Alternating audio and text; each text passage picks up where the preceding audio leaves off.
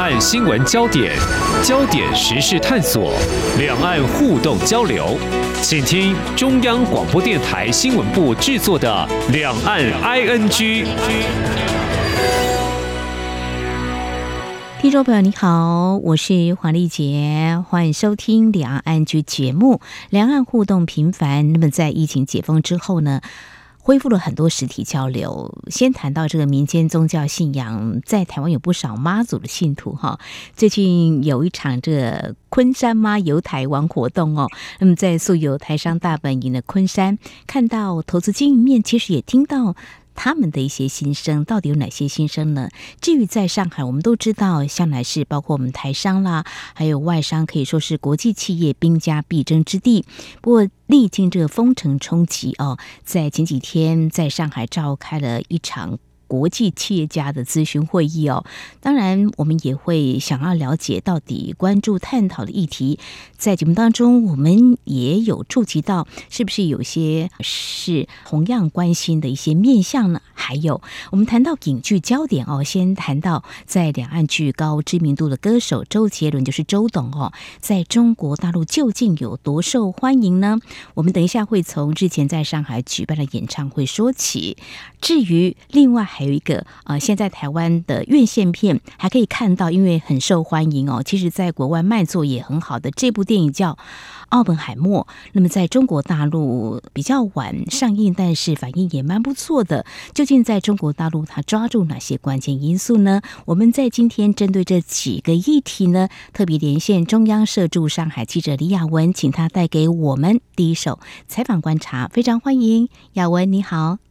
嗨，主持人好，大家好。嗯，台湾的宗教信仰自由嘛，做生意求财的通常会拜土地公啦、五路财神庙，然后当然也有不少庙宇就是天后宫，像我们家旁边就哈。的天后宫哦，其实各县市都有。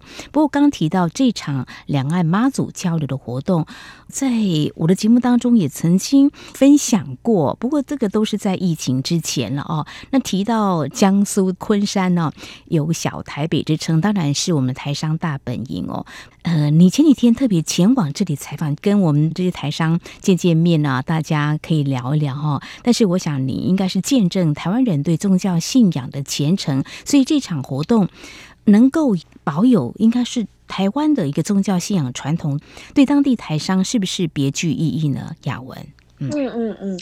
嗯大家都知道，就是江苏昆山是我们台商在地的大本营嘛。嗯，那其实从上海过去江苏昆山算是非常短的车程，大概高铁十七十八分钟就到了。嗯，那其实我前几天就是去参加了当地的庙宇汇聚后宫它的回銮安坐大典。嗯，它里面主要供奉的是妈祖，那当地的话都会称这个昆山妈。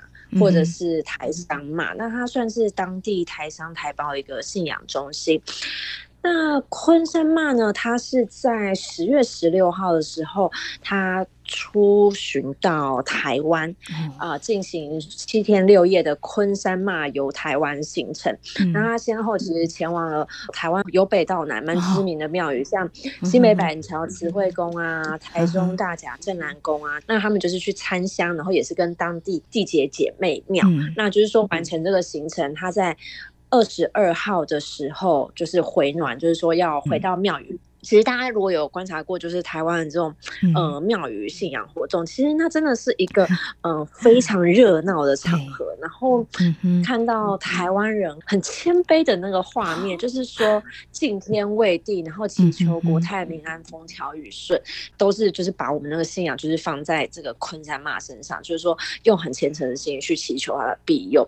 那所以他是在二十二号的时候举行这个回暖安座。那其实可以多谈一下，就是。说这个汇聚天后宫，它其实是在二零零五年的时候，呃，在当地政府的支持，还有说台商的出资，还有民众的一些响应，就是说重建。那这个昆山妈呢，它是二零一零的时候，他们从台湾就是请了一个呃，算是他们庙宇这个讲分灵，分灵，对 对对对。那所以其实它跟台湾的。连接是蛮深厚的，那这个也是呃，因为先前 COVID-19 三年，大家包括我们很多运输还有返乡，其实都是受到一些阻碍。那昆山妈其实过去三年，他也是没有回到台湾，所以他们这一次办这个活动，算是疫情之后的第一次。那整个活动算是挺有意义的，就是说昆山妈隔了这么久，哎，好像就是终于可以回到娘家。那这整个现场的气氛，其实真的是充分的，你可以感觉到好像是台湾的 那种。庙宇祭，对对对，他就直接在地，就是重现在你面前。嗯、那其实那个真的是非常有意思的。嗯嗯，雅文一定会觉得我是在昆山还是在台湾呢？因为等于说景象，你会觉得像嫩给卡，因为我看到你拍的照片，就在台湾。哦、呃，这个妈祖哈压妈祖啦哈，那种绕境啦哈。前几个月的时候，像台湾有一句话，三月封妈祖啦哈，就会有一些绕境的活动。我看到我自己的亲朋好友有一。些也会参与像这样的活动，像国外的一些朋友也都对于台湾的宗教信仰觉得好奇，也甚至到后来都加入了，还有做一些直播啊，这个是台湾蛮特别的。那我们的台商在当地经营，当然也希望说。就像刚才雅文所提到的，就是希望这个神明庇佑啦，风调雨顺啦，国泰民安呐，那做生意能够平安发大财。然后，呃，您刚有提到分灵妈祖到这个昆山来，那也有机会跟我们台商稍微聊一下哈。当然，我们也会关心台商在那边投资的情况，应该还好啦哈。嗯，就是说这个汇聚天后宫的负责人，他目前也是昆山台商协会的。那是孙德聪先生。嗯、那孙德聪先生他其实很前身的就是举办这整个系列，就是昆山骂游台湾的这个活动啦。嗯、那他其实也有跟现场的媒体，就是。有提到说，是希望透过这样的方式，就是让大家知道说，哎，台商在昆山这个地方其实过得挺好的，然后发展的也不错。那在这个产业投资方面，他透露的讯息是认为台商在这边基本上这个投资方面是持续往上增加。那很多企业它扎根久了。基本上不太会很轻易的去、嗯、呃做一些移动或什么，所以在这个部分的话，据他的观察，他认为很多企业是选择在这个地方继续扩产增资，留在昆山这个样子。好，谢谢你带给我们这样的讯息，在江苏昆山的台商他们的一些想法哦。虽然这个大环境呢，不仅是在中国大陆，全球来看的话，今年的。经济的成长都比较保守一点啊，呃，但是呢，度过疫情还算是一个新的开始了哈。我们也祝福台商呢，投资方面都能够顺顺利利的哈。诶，谈到这个投资这个部分哦，我们就把焦点放在刚才我所提到的上海。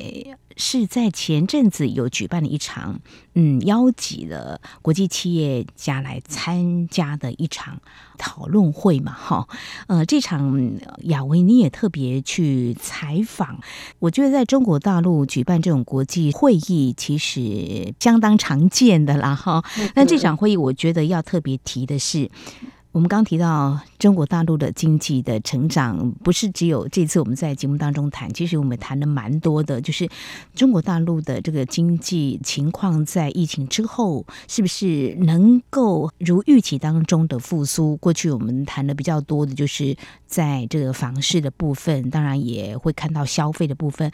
那我们现在就聚焦这场上海市长国际企业家咨询会议，好像也不是第一届，已经举办了多年了，也可以看到。中国大陆开放外资的一个缩影吧，是不是？嗯嗯嗯，是是是。当然，我们要说的是，台商没有资格条件去参加这场国际企业家的咨询会议哦。但是，这样的会议它主要是针对哪些议题来做一些探讨？嗯。嗯，还是在十月十五号的时候开了一个上海市市长国际企业家咨询会议。那这个会议呢，其实对于上海市官方来说是一个非常重要的年度活动。嗯、上海市委书记陈吉宁。还有上海市长龚正。这些算是当地的呃领头人物，他们都会出席这个会议。那这个会议它是在做什么呢？它其实顾名思义啊，就是说呃上海的领导人他可以跟来自各个地方的跨国企业高阶管理人、高阶经理人有一个圆桌会议。嗯，那它其实有一点点像是一个论坛的形式。嗯，每一个企业家，因为他们都来自不同的产业嘛，嗯，他们可以就是说。透过这个场合去跟上海市政府啊谈一些他们对于上海市的产业发展期待啊，还有就是说现在其实讨论的很热的像企业数位转型问题，或者是说比较软性一点城市品牌塑造等等的政策方向，那就是说都可以透过这样子的。论坛形式有一个各界的交流，嗯、那其实都是一些产业的东西，这个可能对于一般民众来讲会是比较远一些。嗯、那其实它在对于上海市这个地方来讲，它其实确实是有一些蛮象征性的意义。嗯、那如同我刚刚讲的，它是在十月十五号召开嘛，嗯，其实它先前 COVID-19。三年，它其实都是线上会议。嗯，这些企业高管他们在那个时候疫情期间，因为隔离的关系，要来到上海是比较困难的。那所以这一次，今年这一次，它是 COVID-19 结束之后第一次的实体举办。嗯、对，这个是它这一次还蛮特别的一个重要性意义。那第二个说，就像刚刚讲的，因为。呃，你会有很多国际企业家都在同一个时间来到这个地方，然后参加这个咨询会议。嗯，它某种程度其实对于上海来讲，算是一个秀肌肉的场合。哦，嗯、对，它可以让外界就是去看到说，哎，虽然你们大家好像都说，呃，中国经济吹逆风啊，嗯、刮寒风啊，但是我们中国市场就是这么大，那上海就是一个对外贸易，嗯、大家都说它是一个对外贸易的窗口嘛。嗯哼，你可以看上海就。好像看到就是说这个地方的经济活力还有市场潜力。那我办这样子的论坛，然后有这么多企业高管都来到上海，嗯，齐聚一堂。那其实某种程度也是在算是政治上的意义，是跟大家宣示说，哎，我就是很有市场潜力，然后很有投资的潜力，所以才可以有能力，就是说把这么多的国际高管都在同一个时间找来这个地方。嗯哼，那所以这个是上海市官方一个。非常重要的年度活动。嗯哼，我想在这个时机点啊，大家也会特别来留意，就是中国大陆早期我们说招商引资嘛，那现在啊。呃今年以来，这个中国大陆的经济的成长率呢，好像不如预期哈。我想在各个省市也都非常积极在吸引外资哈。因为如果看到在媒体在八月有报道，中国官方最新数据是显示，外资第二季直接投资总额已经年减高达百分之八十七了。这个数据看到。官员的心里头，当然应该会急吧？那也攸关这个中国大陆民众就业的一个情况嘛，哈。所以在这场属于上海市，它也许是或多或少有点要秀一点肌肉，呃，要谈的这个企业投资是不是能够符合这些国际企业？他们所要去投资的一个项目呢，或许未来我们也可以来观察，数字会说话嘛？我们再进一步来看看哈。好，这是在我们节目的前半阶段，非常谢谢中央社驻上海记者李雅文所带给我们台商的投资面的部分，在昆山从一个两岸妈祖的一个交流，看到我们的虔诚的信仰，但重点是在昆山的投资也会持续。那另外，在上海市的这个部分呢，国际企业怎么样来瞄准上海的市场？这场上海市长国际企业家咨询会议，谢谢雅文带给我们他们所探讨的一个焦点跟投资的项目。稍后节目后半阶段呢，我们来谈影剧的焦点，歌手的演唱会，也谈谈电影这个区块。今天的新闻就是明天的历史，探索两岸间的焦点时事，尽在《两岸 ING》节目。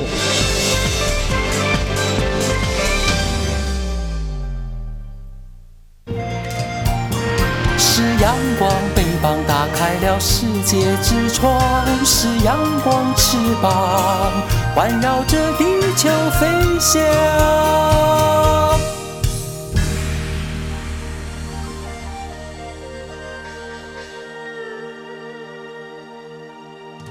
这里是中央广播电台听众朋友继续收听的节目《两岸居》，我们节目持续连线人在上海的中央社驻上海记者李雅文。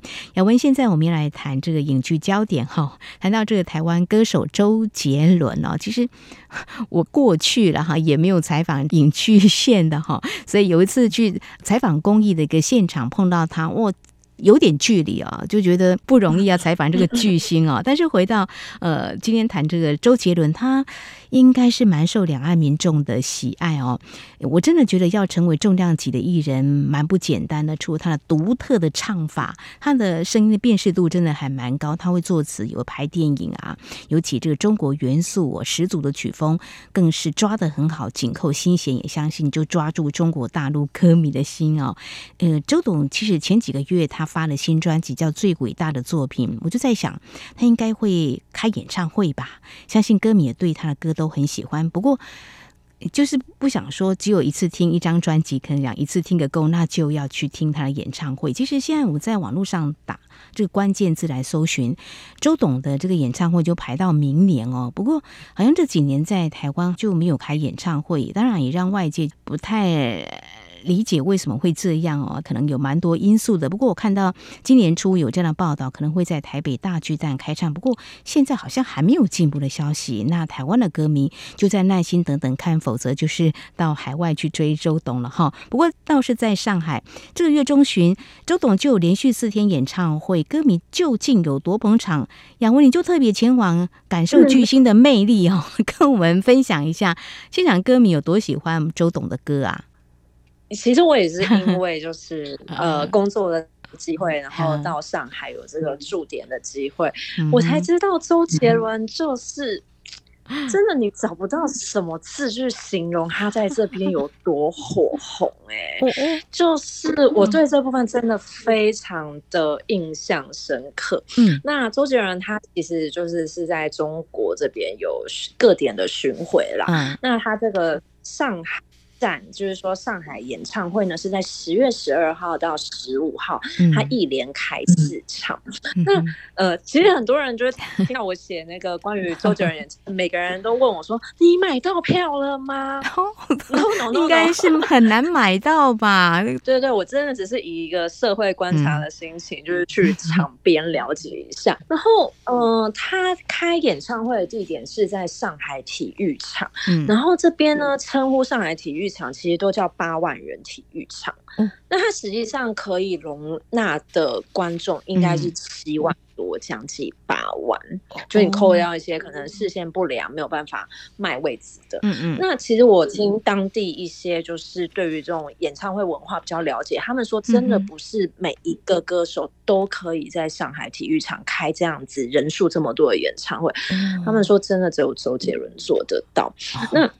会特别讲周杰伦这个演唱会呢，嗯，呃，是因为他其实是在九月中的时候卖票，那大家都知道，就一定是秒杀嘛，嗯，但是他在开演唱会的那。的天呢，有一个非常奇妙，真的很有趣的场景，就是说他在场外聚集了非常多、非常多他的歌迷。嗯，因为他其实是一个露天的场地，所以他其实你站在这个体育场某一些比较好的位置，嗯，如果风向对了，或者是说声音的方位对了，其实你还是听得到，就是场内在干嘛。所以他就变成了一个网络上，就是大家那几天都在讨论的一个所谓。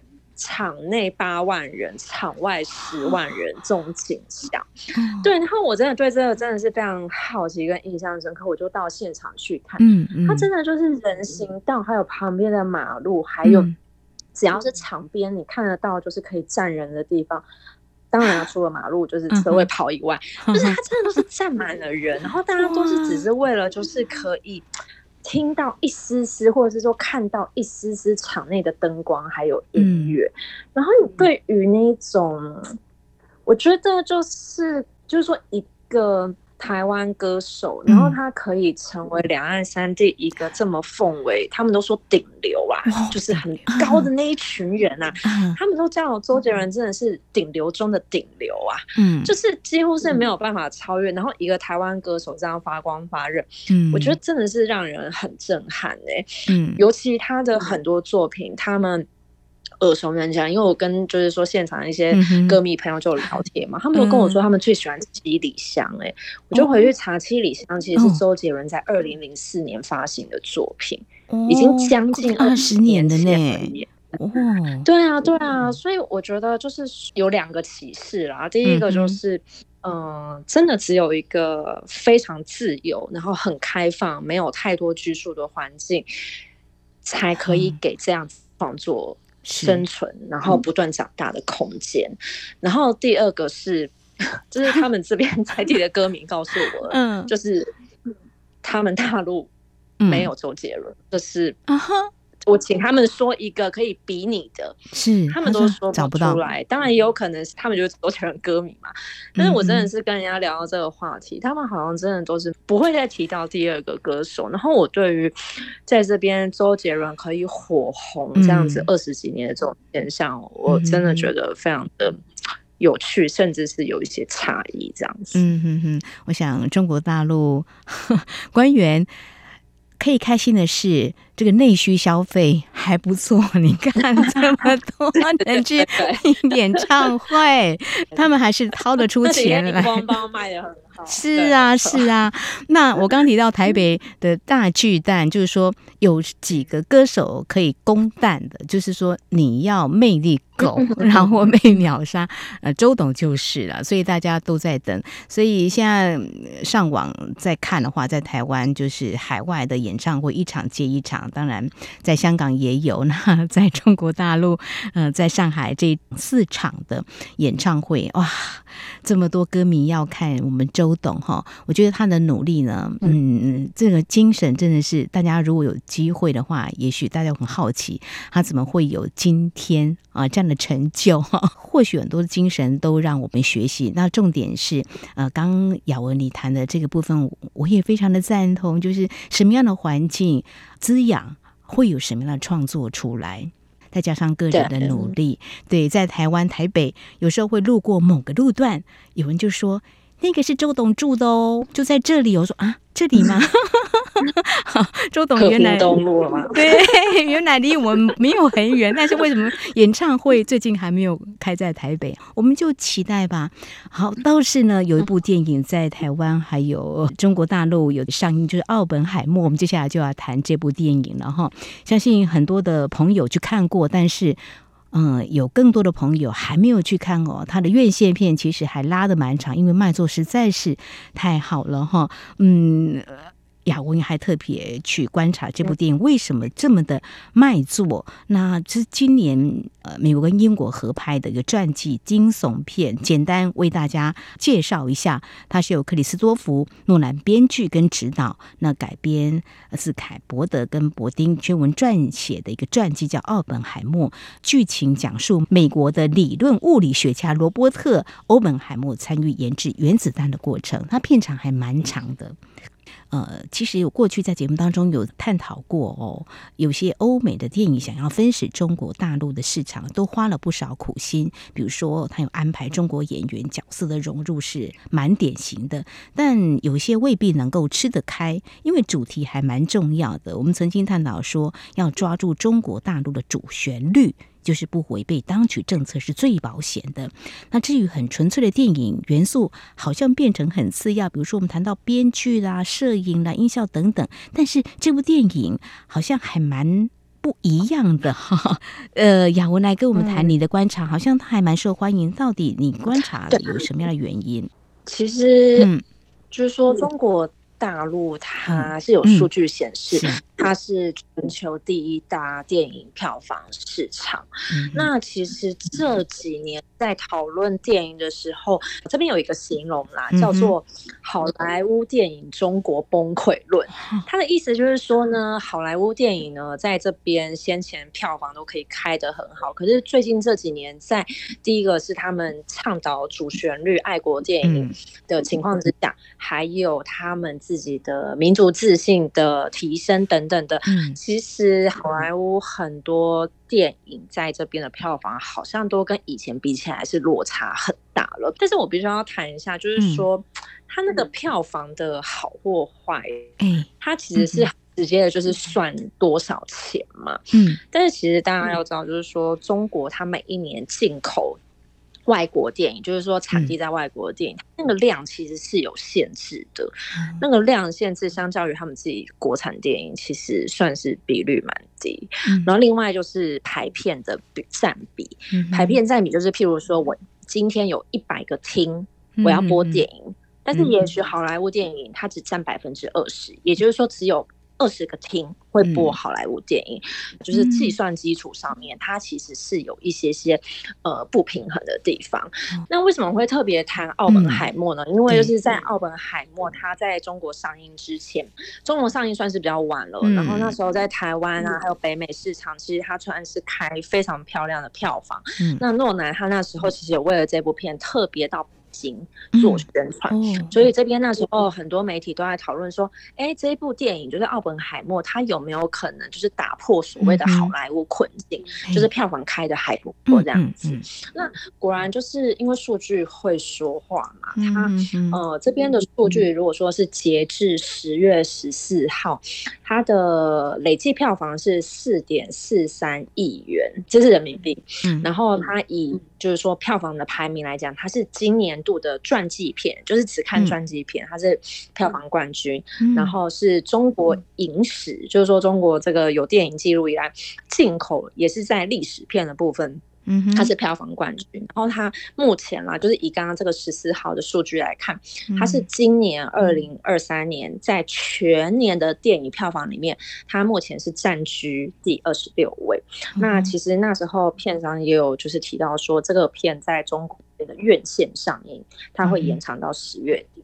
那所以就是就又有在地媒体就是说，哎。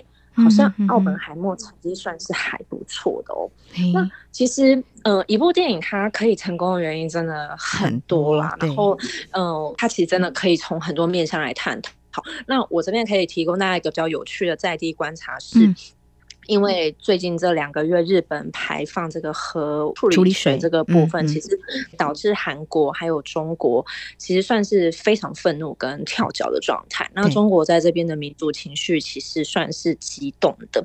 那这部片它在这个时候的上映，从很多评论来看，它某种程度是中国民众在对于日本宣泄不满情绪的一个投射。因为奥本海默这部电影，它讲的是二战呃原子弹之父他的故事。嘛，对，那在里面被轰炸的对象就是日本，嗯，对，所以其实，嗯、呃，这个有趣的观察就是说，很多人在看这部电影的时候，都会说你要去看啊，他们会用一些比较愤怒的字眼跟负面的字眼去讲日本就是应该要受到惩罚，然后会把它连接到就是这个核处理水这件事情上面，嗯，所以某种程度那个大环境的氛围，我不敢说它是这部片就是说成绩还不错的。关键，但是你至少可以确认他没有违背现在这个当下状况的某种程度的政治正确。嗯，就时间点还不错，就对，刚好也碰上了。对对对，就其实，嗯，就是一个政治环境氛围，它会不会影响票房好或坏啦？嗯、其实它有一个蛮明显的例子，就是中国大概在两年前有一部爱国电影叫做《长津湖》，然后它是讲中国人民军去抗美援朝这个故事，嗯、这部。电影它刷新中国影史票房，直到现在还没有别部电影可以打破。那时候其实有蛮多分析就有提到说，它除了上映的时间对是在十一长假，那第二个就是因为那时候中美对抗的那种对峙氛围很高，所以某种程度中国民众他们对于美国的一些愤怒跟不满也是转移到这部电影上面，就是至少在这部电影里面是战胜了，就是说在这个部分是战胜了美国。嗯，对，就是政治氛围，它影响电影的票房好坏。也许《长津湖》可以是一个讨论的例子，也是蛮有趣的啦。嗯，对，蛮有意思。在中国大陆，比如说有某些政治正确，还有民族情绪，也很容易被撩起。非常谢谢雅文带给我们这个角度的观察哦。好，今天呢，我们谈了四个焦点议题。那么，非常谢谢中央社驻上海记者李雅文今天带给我们第一手采访观察，非常。谢谢雅文，谢谢。好，以上就是今天两岸安局节目，非常感谢听众朋友您的收听，黄丽杰祝福您，我们下次同时间空中再会。